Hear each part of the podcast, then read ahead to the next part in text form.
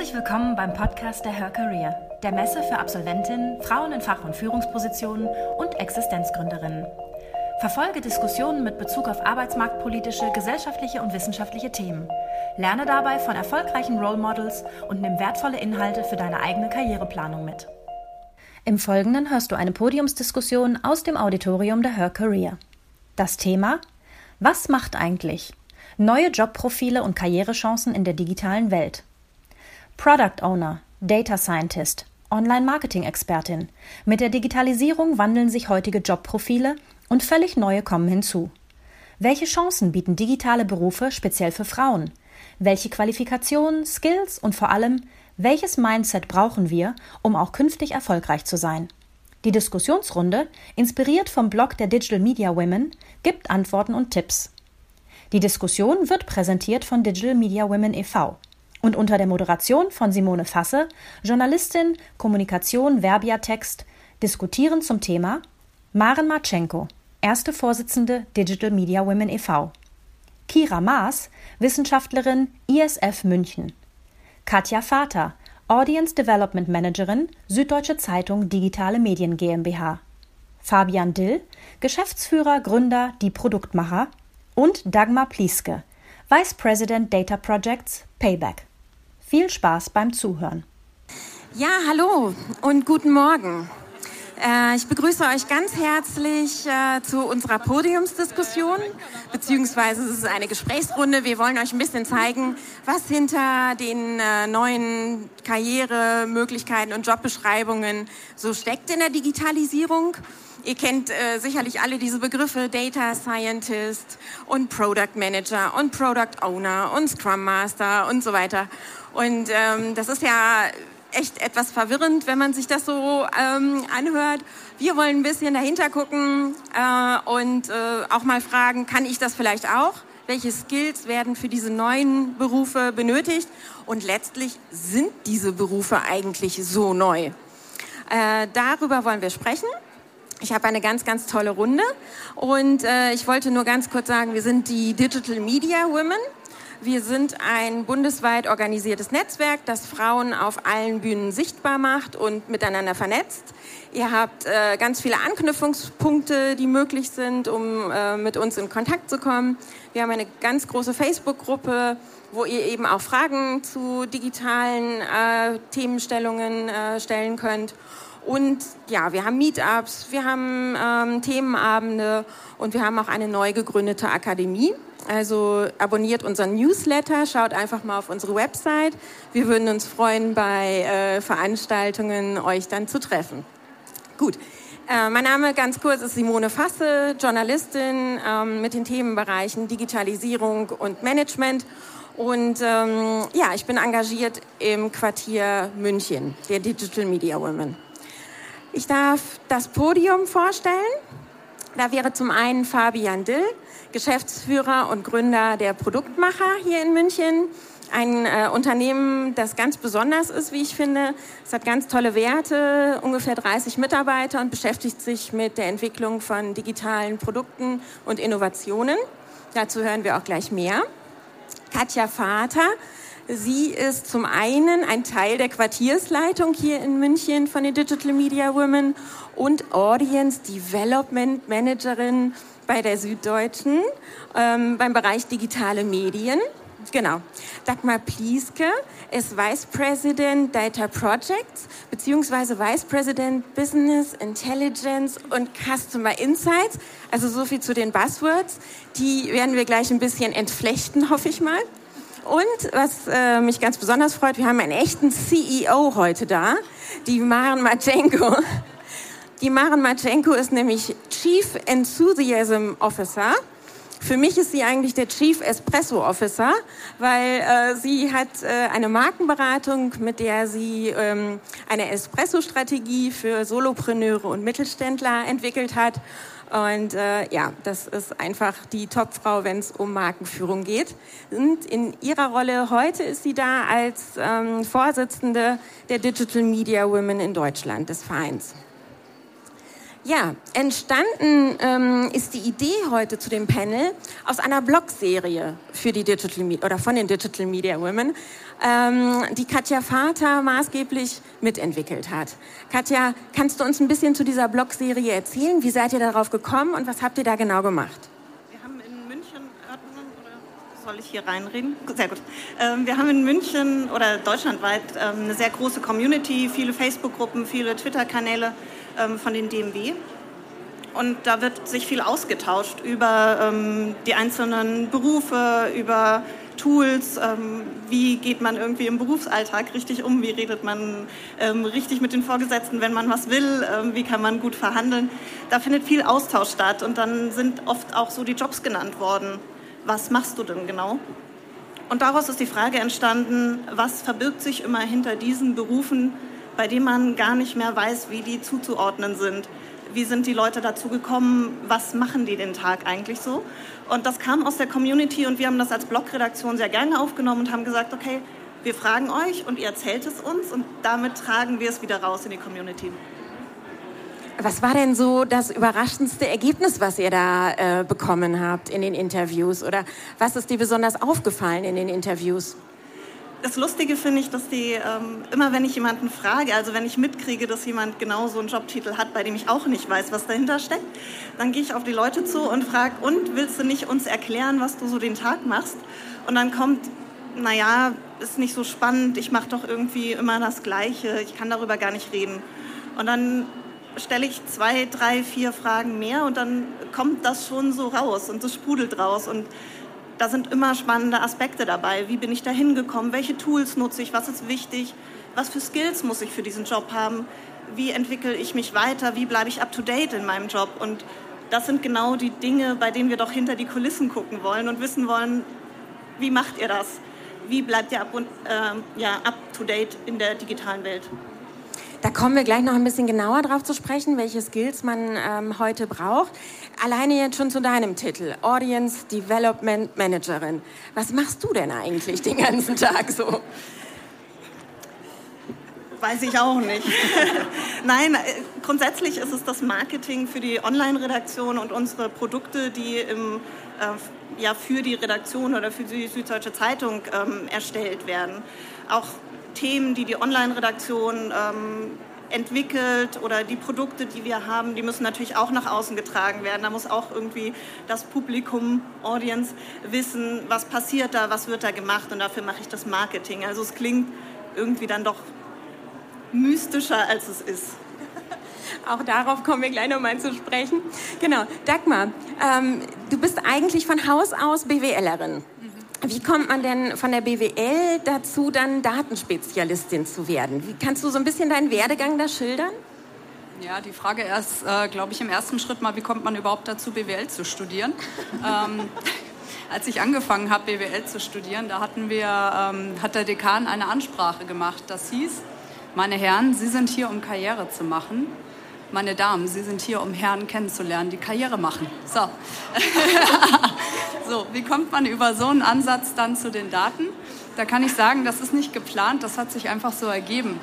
Ähm, ich glaube, da gehört einfach Offenheit für neue Themen dazu, eine große Neugierde für neue Themen und dann die Bereitschaft, immer wieder reinzugehen, auch in Themengebiete, die vielleicht jetzt nicht äh, originär so mein Home-Turf sind, wo ich sage, da bin ich für ausgebildet worden oder so. Und ähm, der erste Ansatzpunkt äh, mit den Daten war bei der Vodafone Pilotentwicklung. Das ist die Forschung und Entwicklung von Vodafone, wo es irgendwie hieß, ob ich ähm, als Werkstudentin gerne Market Intelligence machen möchte. Dachte ich mir, nein, danke, ich wollte eigentlich immer in einem Verlag arbeiten. Habe mir dann gedacht, aber vielleicht ist es eine wertvolle Erfahrung. Und äh, das war so der erste Ansatzpunkt, wo es darum ging, mit Daten umzugehen. Das war noch was ganz anderes, als man es bei Payback heute macht. Da hat eigentlich alles mit Daten zu tun. Aber das war der Anfang von der Geschichte letztendlich. Und es hat sich wie so ein roter Faden einmal durchgezogen. Ich habe nämlich festgestellt, dass mich das total fasziniert und interessiert. Und ähm, das ist, glaube ich, dann so der Leitfaden, der sich durch den ganzen Lebenslauf durchzieht. Das hört sich ähm, jetzt ein bisschen technisch an. Ist es das auch? Also wie viel Technikverständnis brauchst du jetzt speziell zum Beispiel für deinen Job? Oder ja. kannst du das dann delegieren? Oder ähm, wie äh, bist du da dann aufgestellt eigentlich? Es ist natürlich, ähm, ich habe ähm, vor einigen Jahren dann die Bereichsleitung für äh, das Thema Business Intelligence äh, bei Payback übernommen. Und der Kollege, der das vor mir geleitet hat, der das auch aufgebaut hat, ähm, kommt also komplett aus diesem Bereich. Der kann selbst coden.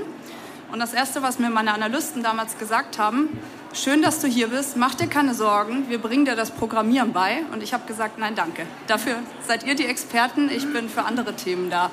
Ähm, ich würde sagen, ähm, ich habe ein profundes technisches Verständnis. Ich glaube, ich bin ganz gut darin, äh, schnell komplexe Zusammenhänge zu verstehen und auch zu abstrahieren und auf der Basis die richtigen Fragen zu stellen. Aber bei einem Techniker hinzugehen, und das habe ich sehr früh in der Forschung und Entwicklung gelernt, und zu versuchen, in einem Gebiet, wo die absolute Experten sind, ähm, Expertise vorzutäuschen, das funktioniert nicht. Da geht man mit Demut ran, da stellt man Fragen, man hört zu und auf der Basis kann man Wissen entwickeln, sich weiterentwickeln. Und wenn man dann im Dialog ist, dann können da ganz wertvolle Ergebnisse entstehen. Und das ist das, was, glaube ich, eine erfolgreiche Zusammenarbeit zwischen einem BWLer und einem Techniker oder einem ITler entsprechend auch prägen kann. Ähm, um das wirklich ein bisschen aufzuknacken, Business Intelligence ist ja auch so ein Buzzword. Ja. Kannst du ganz kurz mal schildern, so was ist wirklich so ähm, eins, zwei, drei Punkte, was Business Intelligence ausmacht und was tatsächlich auch neu daran ist? Also ähm, was Neues und wofür mein Herz letztendlich ähm, auch schlägt, ist das ganze Thema Data Analytics. Und dann natürlich diese unglaublich spannende Frage, was mache ich mit diesen großen Datenmengen, die ähm, gerade Payback auch zur Verfügung hat, aber viele andere Unternehmen auch. Und ähm, dann noch spannender sozusagen diese Möglichkeit, jetzt externe Datenquellen aus Web und App zum Beispiel mit reinzubringen. Wie kann ich die sinnvoll integrieren und wie kann ich daraus Produkte generieren, die ähm, einen Mehrwert und eine Relevanz für den Kunden haben? Und äh, wo der Kunde vielleicht auch Spaß dran hat. Also sprich der Sinn oder der Spaß an einer Sache und daraus eben ein Produkt zu machen. Und ähm, ich weiß noch, als wir uns entschieden haben, dass wir äh, Big Data machen möchten und ein Hadoop-Cluster einführen, haben wir diese Diskussion in der Geschäftsführung auch ganz stark geführt. Ja, was, äh, was kann man denn jetzt da eigentlich mitmachen? Und dann ging es gleich los. Also ganz ehrlich, äh, wenn wir da investieren sollen, da legt jetzt mal ein paar Business Cases vor. Ja? Dann bin ich zu den Analysten zurück und habe gesagt, schlechte Nachrichten, die wollen einen Business Case. Dann haben die gesagt, das ist doch doof, wir wollen doch erstmal nur spielen. So, und äh, in, in, dieser, in dieser Zwischenwelt sozusagen, da zu moderieren und zu vermitteln und zum einen zu gucken, dass man erstmal den Spaß haben kann und spielen kann mit den Daten, um neue Themen und Produkte zu generieren und zum anderen aber eben auch dieses Betriebswirtschaftliche nicht komplett aus den Augen zu verlieren, sondern für das Unternehmen einen Mehrwert zu schaffen. Denn das ist das, was uns auch unsere Arbeitsplätze und unsere Gehälter bezahlt. Das ist das Spannungsfeld, äh, in dem ich mich gern bewege. Ja. Super. Ähm, Fabian, ihr spielt ja bei den Produktmachern auch äh, so ein bisschen, ne? aber ihr spielt nicht den ganzen Tag. Nein, also ihr äh, entwickelt und, und innoviert und äh, seid da auch sehr interdisziplinär unterwegs. Kannst du so ein bisschen schildern? Ihr habt ähm, vier äh, Hauptberufsgruppen, die es bei euch gibt, auch mit ganz tollen Namen. Erzähl noch mal. Genau, also im Prinzip machen die Produktmacher digitale Produkte oder Innovationen im digitalen Bereich. Noch mehr? Okay. Dazu ähm, haben wir vier Bereiche oder vier Teams. Zum einen Produktmanagement, ähm, User Experience Design, Software Engineering und Data Science eben auch. Und genau, also ich kann gerne mal so ein bisschen erzählen, was sich dahinter verbirgt. Im Prinzip war das jetzt schon die Steilvorlage gerade eben. Also man muss irgendwie mehrere Bereiche und mehrere Interessensgruppen übereinander legen. Ne? Also ich habe irgendwo die Technik, die spielt halt gerne oder ist natürlich aber auch Experte in dem, was sie machen. Ich habe irgendwo den Nutzer, der ja irgendwas will, der das Produkt am Ende gut finden soll. Und ich habe natürlich irgendwie das Unternehmen selbst, was wiederum auch Interessen hat. Wie gesagt, die Gehälter müssen bezahlt werden. Und das ist im Prinzip das, womit sich ein Produktmanager hauptsächlich beschäftigt. Der versucht eben genau diese Interessen übereinander zu legen. Wenn wir jetzt ein digitales Produkt entwickeln und eine neue Idee haben, dann versucht der sozusagen diese Perspektiven zu verstehen und sagt, okay, was möchte denn der Nutzer haben? Was ist für den denn ein Vorteil? Wo drückt denn vielleicht gerade der Schuh? Wo können wir was besser machen, als es gerade ist? Wie können wir vielleicht dem Unternehmen damit helfen, indem wir Assets, die da sind, verwerten oder vielleicht irgendwie, dass man zusätzlich Geld verdient ähm, oder eine weitere Audience erreicht, je nachdem. Und natürlich dann auch am Ende des, des Tages, wie kann ich das denn umsetzen? Ist, ist es überhaupt möglich, dieses Produkt zu bauen? Und wenn ja, wie? Äh, wie können wir das Produkt so bauen, dass wir jetzt schnell mal ein Ergebnis haben, aber dass, wenn dann irgendwie eine Million Nutzer draufkommt, es immer noch funktioniert. Das ist dann die Technik. Und das macht der Produktmanager und natürlich ist es auch ein bisschen in der DNA von den Produktmachern.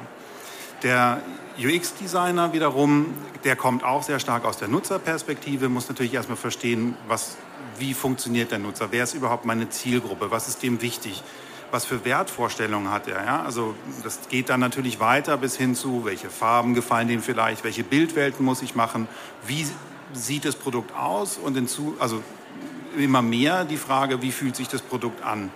Ja, weil wir eben nicht mehr nur noch über Screen arbeiten, wir haben natürlich auch Voice Interfaces ähm, oder Zero UI-Geschichten, wo ich nicht immer mehr noch einen Screen habe, den ich designe. Wenn es zu technisch wird, sagt Bescheid. Ja? Ähm.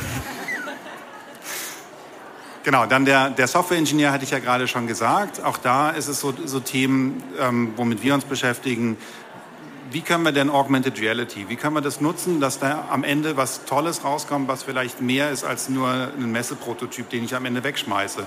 Wie kann ich denn damit wirklich Nutzermehrwert generieren, der darüber hinausgeht als, boah, ist das krass. Okay, und dann lege ich es wieder weg und das war's. Ja, also, oder aber eben auch ähm, dann tatsächlich zu begleiten und ein Produkt dann tatsächlich umzusetzen und zu bauen. Das macht eben der, der Software-Ingenieur. Der Data Scientist haben wir ja gerade schon ein bisschen gehört, der fängt an mit den Daten zu spielen. Das ist auch eine sehr wichtige Sache, der exploriert Daten.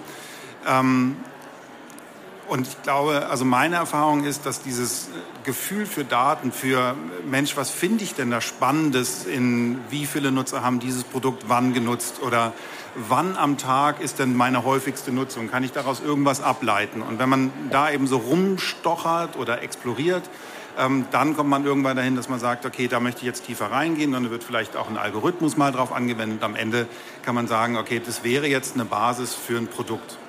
Kleines Beispiel, wir hatten gerade das Thema im E-Commerce-Bereich eine Retourenanalyse, also welche Produkte werden häufig zurückgeschickt und warum. Ähm, und jetzt kann man natürlich so weit gehen und sagen, okay, jetzt mache ich halt eine Vorhersage, welches Produkt oft zurückgeschickt wird. Aber damit habe ich ja nicht das Problem gelöst. Es wird ja immer noch zurückgeschickt.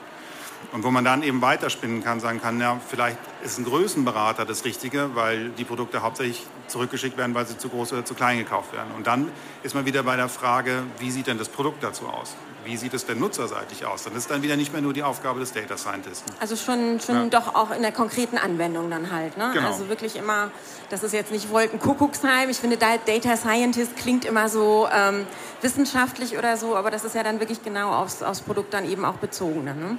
Genau, also genau. da gibt es natürlich sämtliche Spielarten. Mhm, also. Genau. Und ähm, wichtig ist eben, vielleicht noch als letzten Satz, ist eben uns immer und ich glaube halt auch generell bei den Berufsbildern die, die Zusammenarbeit zwischen den Bereichen. Wir haben es jetzt schon mehrfach gehört, das betrifft eigentlich immer, immer alle Bereiche und wir persönlich glauben halt, so dieser ganz krasse Spezialist, der ist schon wichtig. Aber genauso wichtig ist es, dass die Bereiche miteinander reden, dass sie sich verstehen und miteinander zusammenarbeiten können. Weil nur wenn die Bereiche zusammenarbeiten, ähm, dann kommt wirklich was Gutes raus am Ende. Ja, genau, das ist jetzt die Steilvorlage für Maren. Das passt ja wunderbar wie am Schnürchen hier. Genau, weil Maren nämlich im Vorgespräch gesagt hat, es ist jetzt eigentlich auch eine Stunde der Generalisten.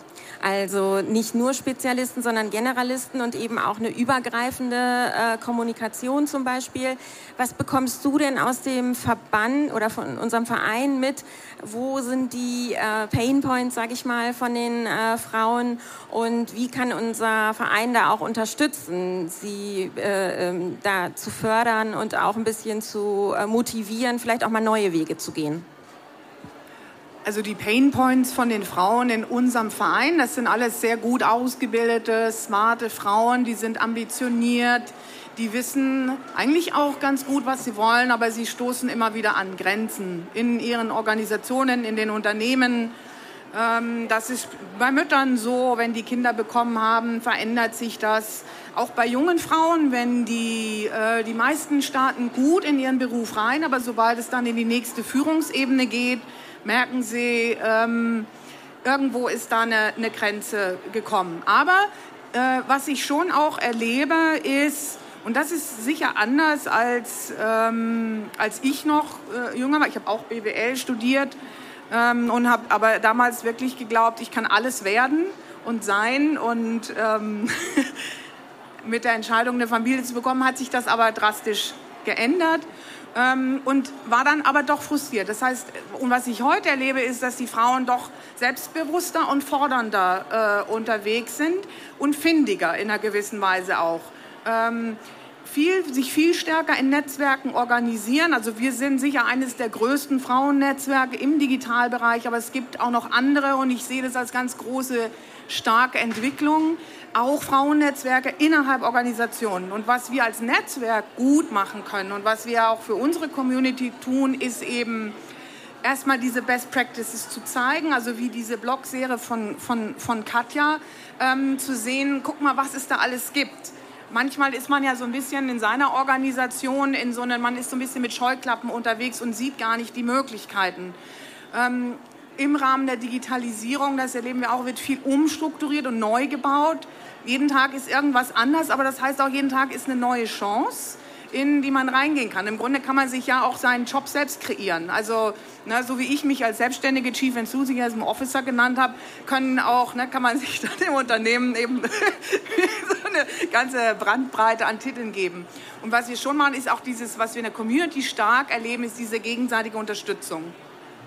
Also dieses Empowerment oder sagt mal, guck mal, was wir auch erleben ist, ähm, guck, bei uns wird im Team ein Job, wird eine Stelle frei und die, und die können natürlich ganz anders beschreiben, was da passiert. Die können, die bringen auch nicht nur, wie man das in Stellenanzeigen hat, irgendwie das und das musst du machen oder können, sondern ganz oft kommt dann mit, bei uns ist der Spirit im Team so oder wir haben eine ganz tolle Chefin, die, also das ist viel mehr als, ähm, als, als eben so eine klassische Stellenbeschreibung. Und das erleben wir auch bei Frauen, dass sie stärker eingeladen werden wollen und, und irgendwie auch mehr als dieses Abhaken. Weil diese klassischen Bewerbungsfahren mit Stellen ausschreiben, dann sind sie doch oft so, ah, das kann ich noch gar nicht so. Und das ist der Vorteil von einem Netzwerk, ähm, dass das eben mitkommt und mitschwingt und die gefördert werden. Mhm. Ähm, Katja, du hast ja auch gesagt, ähm, verschiedene Jobbezeichnungen meinen ja nicht unbedingt auch den gleichen Job. Also ähm, was, was rätst du da, äh, wenn man dann äh, so eine Jobbeschreibung sieht und irgendwie nicht weiß, was dahinter steckt? Wie kann man sich dem annähern? Was ich jetzt auch selbst in letzter Zeit gesehen habe, ist ähm, versuchen, jemanden zu finden, der in dem Unternehmen vielleicht auch schon drin ist, ähm, der in dem Bereich arbeitet, da mal also über ein Netzwerk ist es halt super easy anzuklopfen und zu sagen, ich habe da was gelesen, du arbeitest entweder in dem Bereich oder in dem Unternehmen, wie ist das da? Also erzähl mir ein bisschen, worauf kommt es an? Und dann, glaube ich, stellt man nämlich sehr schnell fest, geht es tatsächlich um irgendwie ein Unternehmen, bei dem ich doch abhaken muss, irgendwie ich muss Informatik studiert haben und die und die Programmiersprachen können oder geht es eher um ein Mindset, was ich mitbringen muss und natürlich auch so ein paar Skills. Ähm, wenn ich mich als Tester irgendwie bewerbe, dann muss ich sehr qualitätsorientiert oder sehr genau sein. Das muss ich natürlich mitbringen und das habe ich aber vermutlich in den vorherigen Jobs einfach auch schon gemacht. Und dann geht es eher darum zu sagen, naja, ich habe dieses Mindset, dass ich in dieses Unternehmen passe, dass ich vielleicht selbst organisiert arbeiten kann, wenn das in dem Unternehmen so ist. Ähm, und ich kann schon sagen, was ich gemacht habe, aber dann geht es halt gar nicht mehr darum, dass ich all diese acht bis zwanzig Dinge, die gefordert werden. Und manchmal ist es ja so und manchmal klingt so, dass ich einfach auch weiß, das brauche ich nicht, sondern es ist völlig berechtigt, dass ich hier eingeladen wurde, dass ich hier sitze, dass ich erzähle, was ich getan habe. Und ich glaube, es hilft einfach entweder also schon ein Teil über diese Serie auch ähm, das transparent zu machen, aber auch einfach zu sagen, wir sind in dem gleichen Netzwerk, dazu muss ich niemanden besonders gut kennen, sondern einfach zu sagen, ich habe gesehen, du machst irgendwie in dem Unternehmen etwas Ähnliches. Hast du Lust, dich mal mit mir auszutauschen? Also das einfach wirklich wahrzunehmen, das ist da. Äh, Dagmar, zum Beispiel jetzt in eurem Bereich, Business Intelligence, Customer Insights und so weiter. Was müssen denn die Leute mitbringen? Das sind ja zum Teil Qualifikationen, die sie ja vielleicht nicht unbedingt vom Studium mitgebracht haben, sondern sich vielleicht auch zwischendurch angeeignet haben oder auch bereit sind, sich selbst noch anzueignen. Wie filtert ihr das denn raus? Also der Bereich Business Intelligence ist ja, wie auch gerade gesagt wurde, relativ breit gestreut in seinen Aufgaben und ähm, deswegen ist es ganz unterschiedlich, was für Anforderungen man da hat. Ähm, das hängt immer ein bisschen davon ab, zum Beispiel, wenn ich jemanden haben möchte, der wirklich Daten analysiert, ähm, ist das eine Fähigkeit, die muss ich haben. Das ist aber auch eine Fähigkeit, die kann ich mir aneignen. Wenn es jetzt um statistisches, methodisches Verständnis geht, ähm, da brauche ich eine gewisse Grundvoraussetzung für. Die habe ich idealerweise vielleicht auch über Studium schon mitgebracht. Ähm, gleichzeitig haben wir aber zum Beispiel auch gerade im äh, Data Science Bereich ähm, Kollegen, die ganz stark mit dem Account Management interagieren. Das sind sehr extrovertierte Menschen. Ähm, ein Data Scientist ist häufig ein bisschen introvertierter von der ganzen Art her, ruhiger. Und da braucht man nicht zum Beispiel unbedingt jemanden, der Beste, der codet, sondern da brauche ich jemanden, der in der Lage ist, in den Dialog zu gehen, sich auszutauschen und vielleicht auch bei einem Partner oder extern zu präsentieren. Also das ist ganz unterschiedlich. Und was ähm, ich gelernt habe, ist, dass man in der Besetzung dann auch sehr genau hinschauen sollte, was brauche ich als Unternehmen genau in dieser einen Stelle und äh, dass Data Scientist nicht Data Scientist ist. Deswegen ist diese, ähm, dieses Machen von Ausschreibungen auf eine Berufsgruppe ähm, und dann eine Standardisierung und sich danach wundern, warum irgendwie die Leute nicht so recht aufs äh, Jobprofil passen, ist eine schwierige Sache. Also da lohnt es sich noch mal ein bisschen tiefer reinzugehen und sich als Unternehmen zu fragen, wen brauche ich da. Ja, genau, Fabian, das macht ihr ja genauso. Ähm, du sagtest, du schaust nach Erfahrungen und nicht nach Zeugnissen. Kannst du uns beschreiben, wie du da vorgehst und wie euer Auswahlprozess da aussieht? Ähm, ja, ich versuche es mal. Also ich glaube, was mir an der Stelle noch ganz wichtig ist zu sagen, ist, glaube ich, dass also wir freuen uns immer über Initiativbewerbungen. Ich glaube, das ist ein ganz, ganz wichtiger Aspekt. Also wir haben auch teilweise, dass wir eben dieselbe Stelle mehrfach ausgeschrieben haben. Also wir sagen, okay, wir suchen jetzt noch eine Person, aber wir machen drei, vier Stellenausschreibungen, weil es eher darum geht, was du gerade beschrieben hast. Ne? Also wie ist denn das Team aktuell und welches Skillset fehlt mir? Und dass die am Ende dann was mit Daten machen oder dass die am Ende Produktmanagement machen das ist gar nicht so vordergründig, zumal man, finde ich, auch gewisse Sachen noch nicht so 100% studieren kann. Ja, also Produktmanagement zum Beispiel ist halt oft ein BWL-Hintergrund, kann aber auch ein technischer Hintergrund sein, aber da gibt es eigentlich nicht das Produktmanagement-Studium. So, wie gehen wir also vor? Also ich persönlich zum Beispiel achte, muss ich vielleicht auch zu meiner Schande gestehen, aber äh, überhaupt nicht auf Zeugnisse. Zeugnisse interessieren mich generell nicht.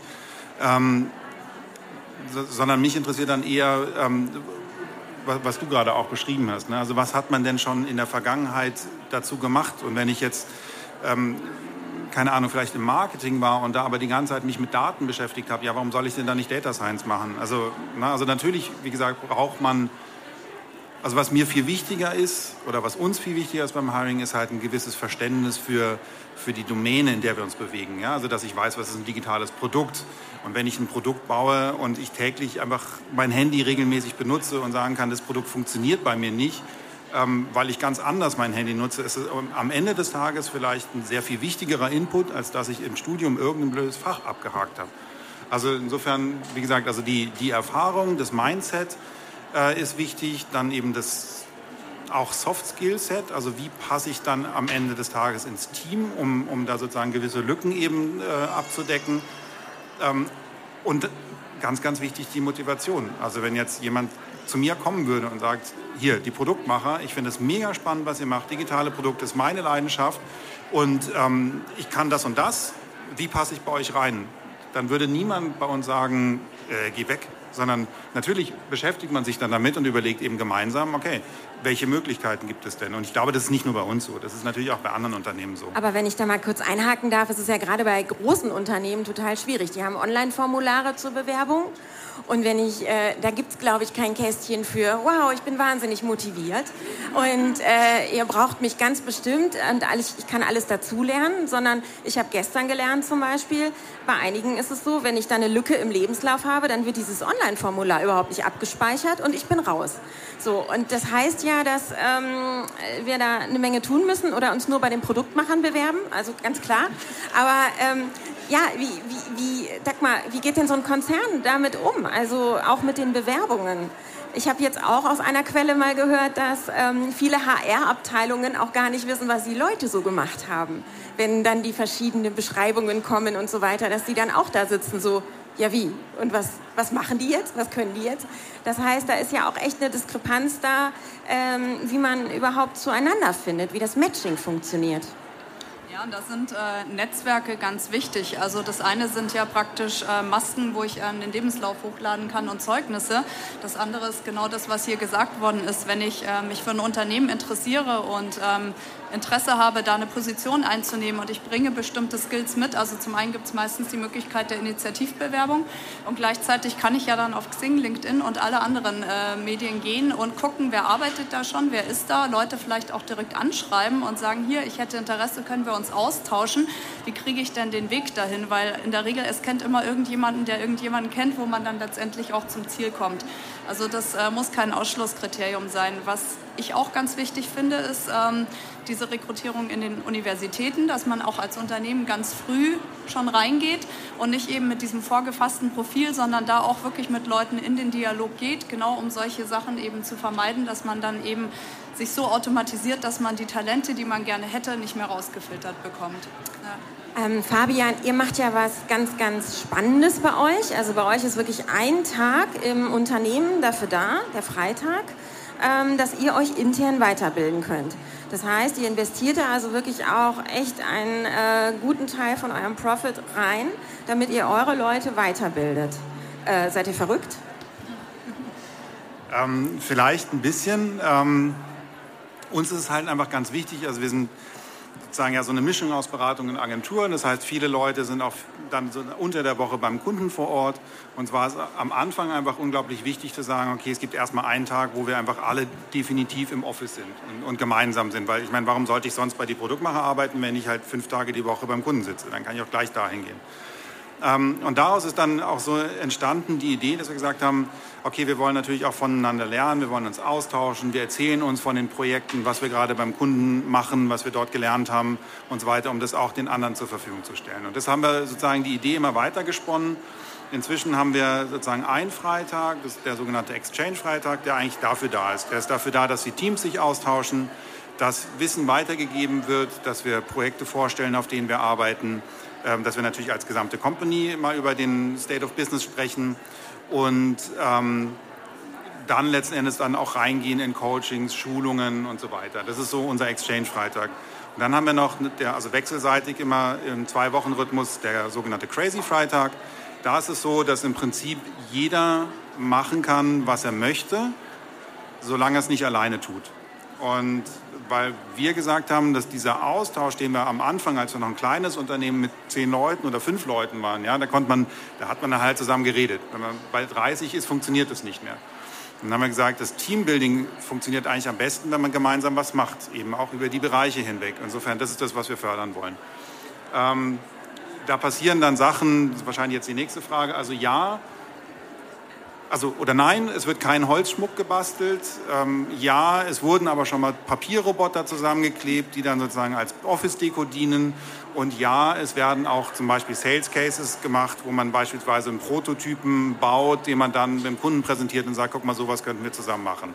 Also insofern ist es eine, eine sehr breite Range, die von einem sehr soften, ich lasse mich mal kreativ aus und fühle mich wohl über ein sehr wichtiges ich lerne was Neues dazu und ich habe den Rahmen und den Raum, was Neues auszuprobieren, ohne dass ich den Druck habe, hey, das wird aber gerade gegenüber dem Kunden abgerechnet, was uns sehr wichtig ist, weil dadurch fange ich überhaupt erst an, neue Sachen zu lernen und auszuprobieren, bis eben hin zu einem sehr verwertbaren Inhalten, sage ich mal, in Richtung Marketing, Sales oder ja, genau. Das ist so die Bandbreite. Wenn es darum geht, Neues auszuprobieren, dann sind Katja und Maren wirklich so meine absoluten Vorbilder. Das ist jetzt wirklich nicht gelogen.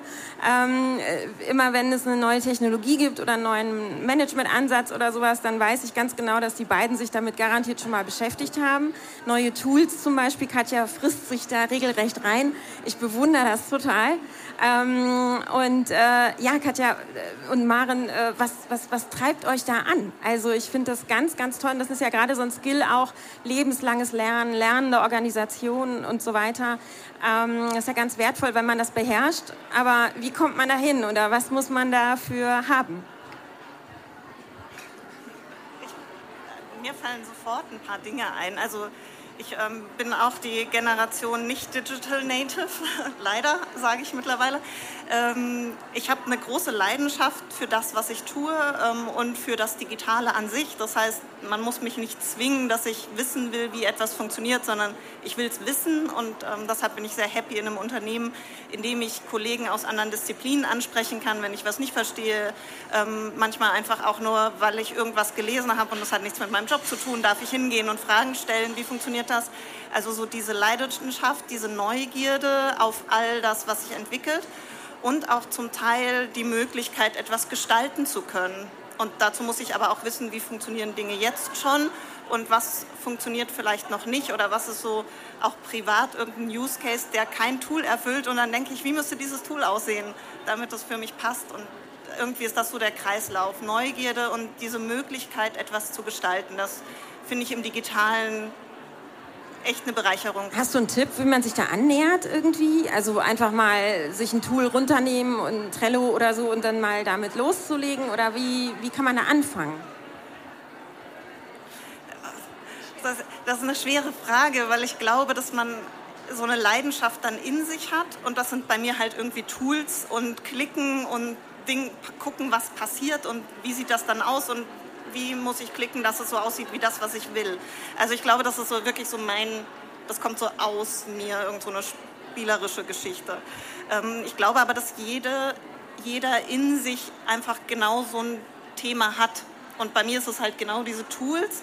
Ähm, und bei anderen sind es dann irgendwie Managementmethoden, Wirkungslogiken, ähm, da einfach genauer hinzuschauen. Deshalb gucke ich nämlich schon zu Maren, ja, genau, weil, Maren, weil genau. sie Wie das auch so in den Verein Genau. trägt. Also was, das ist so ein innerer Drang bei mir. Ähm, ich bin, also das ist ein innerer Antreiber, ist Veränderung. Also ich glaube ganz fest daran, dass wir, wenn wir gemeinsam an einem Strang ziehen oder dass es jeder in der Hand hat, die Welt besser zu gestalten. Das ist ein innerer Antrieb bei mir und, und ich will diese Veränderung sehen. Und das, und das treibt mich äh, immer wieder an. Ich bin nicht so der Tooltyp, aber wir ergänzen uns da eben wahnsinnig gut, auch innerhalb des Vereins. Bei mir geht es immer, ähm, ich habe neben BWL auch Psychologie studiert, das Denken und Fühlen der Menschen. Und das wird meines Erachtens immer wichtiger, sich damit auseinanderzusetzen. Ähm, wie denken und fühlen Menschen bei der Arbeit? Ich führe ja auch eine Organisation mit 125 ehrenamtlichen Mitarbeiterinnen und das ist im Grunde mein tägliches Brot. Ähm, wie können wir besser zusammenarbeiten in virtuellen Teams, agil, da hat Katja viel vorangetrieben. Das ist ja kein Selbstläufer. Und ähm, ich habe kürzlich ähm, ein Interview gelesen mit einem Motivationsforscher, dem Gerhard Huhn. Ich habe auch in unserer internen Gruppe was dazu geteilt, ähm, wie Macht und Motivation zusammenhängen. Das heißt, ich, wenn ich erlebe, dass ich durch mein Handeln etwas gestalten und beeinflussen kann, Veränderung bewirken kann, wird diese Motivation verstärkt. Wenn ich das nicht erlebe, geht die Motivation zurück. Allerdings, und das ist, äh, spricht von so einer sekundären Motivation, primär ist wie Hunger, Durst. Wenn ich gegessen habe, bin ich satt, dann hört das auf, Durst gestillt. Und das ist bei dieser Form der sekundären Motivation eben nicht der Fall. Das heißt, äh, je, das, und je, je, mehr ich das mache und umso stärker das äh, Impact erzeuge, umso, umso, das speist sich im Grunde aus sich selbst heraus. Aber es ist ein innerer Antrieb und es ist eine ganz starke Überzeugung von mir, dass ich ähm, überzeugt bin, dass, sie, dass wir die Welt gestalten können. Dass sie nicht, das ist auch Digitalisierung ist nichts, was uns aufoktroyiert wird, sondern wir haben die Chance, das jetzt zu gestalten. Auch wir Frauen, wir, äh, wir müssen uns nicht in so einen Jammertal äh, zurückziehen und sagen, ähm, die Welt ist so ungerecht, sondern, und das erlebe ich eben auch bei uns in der Community so stark, und das ist natürlich toll zu erleben, dieser Spirit, der da ist und sagt, ja, wir machen das, wir fordern was und es geht voran und wir haben ja auch schon sehr viel bewirkt. Ähm, jetzt ist es ja so, dass äh, jetzt mal virtuell Frau, Frau Kira Maas hier reinholen, ähm, die eigentlich auch hier mit auf dem Panel sitzen sollte. Sie hat halt gesagt, ähm, es ist ja äh, die Frage, die Unternehmen haben ja vielleicht auch eine Bringschuld, also diese, diese Möglichkeit der Weiterbildung anzubieten, zum Beispiel wie ihr es macht, Fabian. Ähm, auf der anderen Seite müssen natürlich die Leute auch irgendwie Bereitschaft zeigen, äh, sich weiterbilden zu wollen. Wenn man das aber jetzt nicht will oder so, wie, wie gehen zum Beispiel gerade Konzerne damit um? Ähm, wie kann ich Menschen motivieren, sich weiterzubilden und äh, ja, wie nehme ich da die Leute auch mit? Dagmar. Ja. Ich überlege gerade, ähm, das ist für mich ein... jetzt mal ganz genau zu. ist für mich ein schwieriges Thema, weil ich eigentlich aus mir selbst heraus motiviert bin, ähm, mich weiterzubilden und das eigentlich... Ähm, also bei uns in der Organisation, bei ganz vielen so Menschen so ist, äh, dass die sich weiterbilden wollen. Ich glaube, wenn wir in der heutigen Zeit nicht selbst den Antrieb haben, uns weiterzubilden, ähm, dann bleiben wir auf eine gewisse Art stehen und dann wird es auch mit der beruflichen Weiterentwicklung irgendwann ganz schwierig. Also das ist so aus, aus mir heraus diese Neugierde, die auch gerade beschrieben worden ist. Ähm, wenn ich das nicht in mir habe, da sage ich immer, dieses, das ist dieses zum Jagen tragen. Ähm, das ist in der Karriere und auch in der Weiterbildung ganz schwierig. Also jemand weiterbilden zu wollen, der sagt, ich will nicht weitergebildet werden, ist ja, das Frage. heißt, man muss dann auch sich irgendwann trennen oder kann man da irgendwie durch steter Tropfen hüllt nee, den Stein ähm, vielleicht doch noch was bewirken? Ich denke, dass man vielleicht ein bisschen, ich, äh, ein bisschen genauer wieder hinschauen muss, ähm, weil ich glaube nicht, dass ein Mensch per se sagt, ich will nicht weitergebildet werden. Da wird er vielleicht einfach auf Themenfelder angesprochen, die ihn per se nicht so interessieren, ja, auf denen er sich vielleicht auch gar nicht weiterentwickeln möchte. Ähm, und da in den Dialog zu gehen und zu gucken, was interessiert dich, was sind deine Felder von Expertise, wo du gerne dich weiterentwickeln möchtest und dann eben auch als Unternehmen zu schauen, was kann ich da anbieten. Das ist, glaube ich, der Weg, den man da gehen muss. Das erfordert natürlich, dass man ganz viel im Dialog ist. Und ähm, das wiederum kostet sehr viel Zeit. Ähm, das ist in großen Unternehmen natürlich durchaus auch ein Thema. Aber ähm, das muss ja nicht immer eine 1 zu 1 Kommunikation sein, sondern das kann ähm, auch vom Unternehmen über verschiedene Kanäle, E-Mail, Twitter, whatever.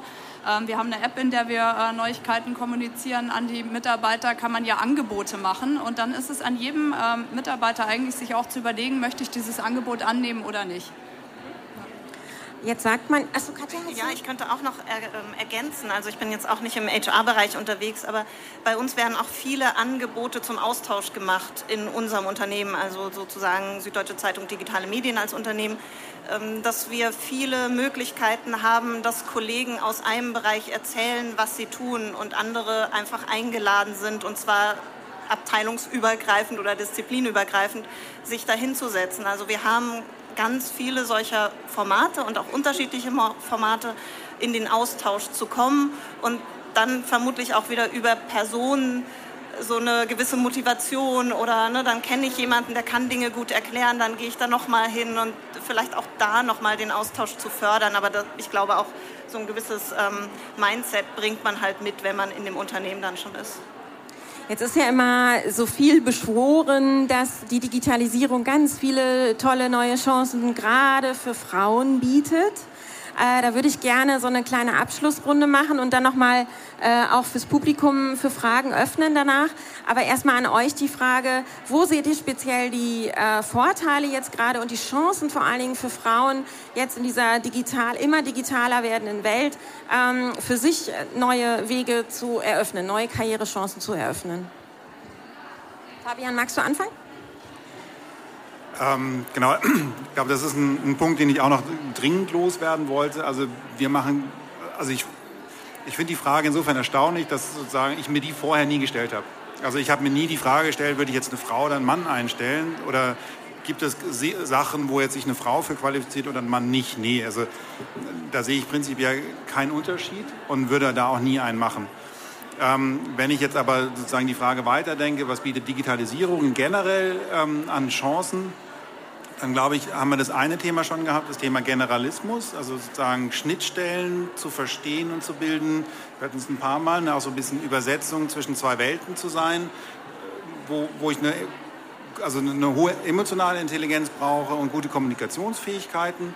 Und das Thema Digitalisierung, glaube ich, was generell einfach noch sehr viel mehr neue Chancen im Allgemeinen für jeden bietet die man natürlich dann wieder an einem selber und an der eigenen Motivation und auch an dem eigenen, was traue ich mir zu, liegt, ähm, die dann auch tatsächlich zu nutzen. Also insofern kann ich eigentlich nur sagen, zutrauen, machen und ähm, die Chancen sind auf jeden Fall alle da. Und ich glaube, die Chancen sind einfach auch, dass wir nicht mit so ganz so vielen Vorurteilen in diese Jobs reingehen. Also Technik kann von Frauen nicht mehr gemacht werden. So nein. Also das beweisen wir. Wir haben die Vorbilder. Das geht alles mutig zu sein, einfach mitzugestalten, wie diese Jobs aussehen und halt nicht in so einem festen Korsett schon zu stecken mit, das ist eh nichts für Frauen oder so. Ich glaube, das ist eben diese Chance der Digitalisierung, das gibt es nicht. Wir müssen aufpassen, dass es das auch nicht geben wird, aber daran arbeiten ja ganz viele.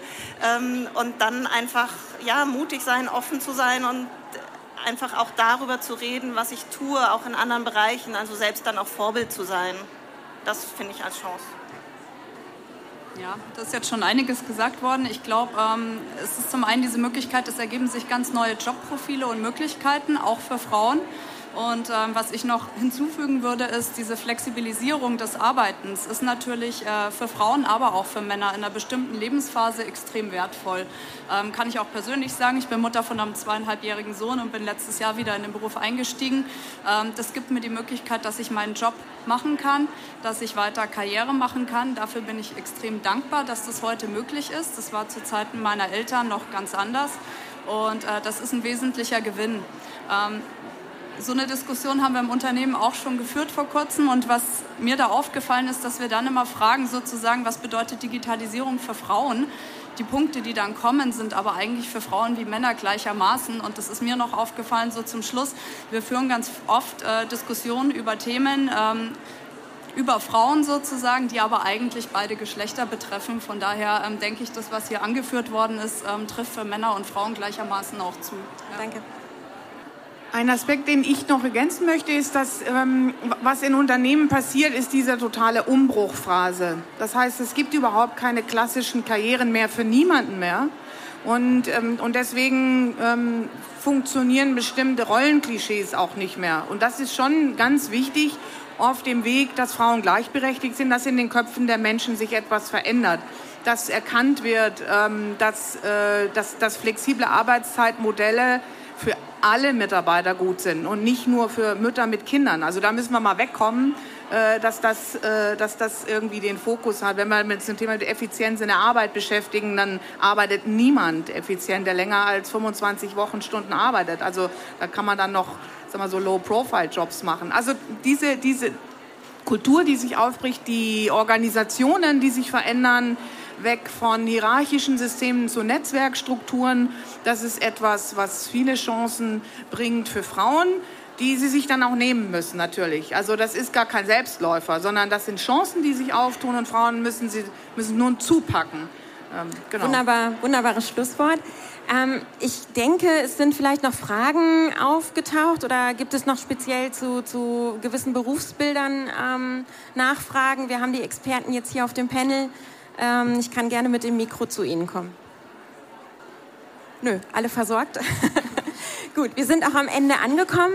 Ich bedanke mich ganz herzlich äh, bei den Panelisten. Und was ich ganz vergessen habe, wie man sich auch engagieren kann bei den äh, Digital Media Women, ist nämlich als Firmenfördermitglied und das macht Payback.net, also tollerweise. Und dafür sind wir sehr dankbar und ähm, ja, schön, dass wir euch hier alle auf dem Panel hatten. Und ich wünsche euch noch allen einen schönen Tag auf der Her Career. Vielen Dank. Danke fürs Zuhören. Weitere spannende Folgen und aktuelle Informationen zur kommenden Messe findest du unter www.her-career.com. Bei der Her Career triffst du zum Erfahrungsaustausch auf Role Models und Top-Entscheider aus Wirtschaft, Wissenschaft und Politik. Ein Besuch, der sich mehr als auszahlt. Wir freuen uns auf dich.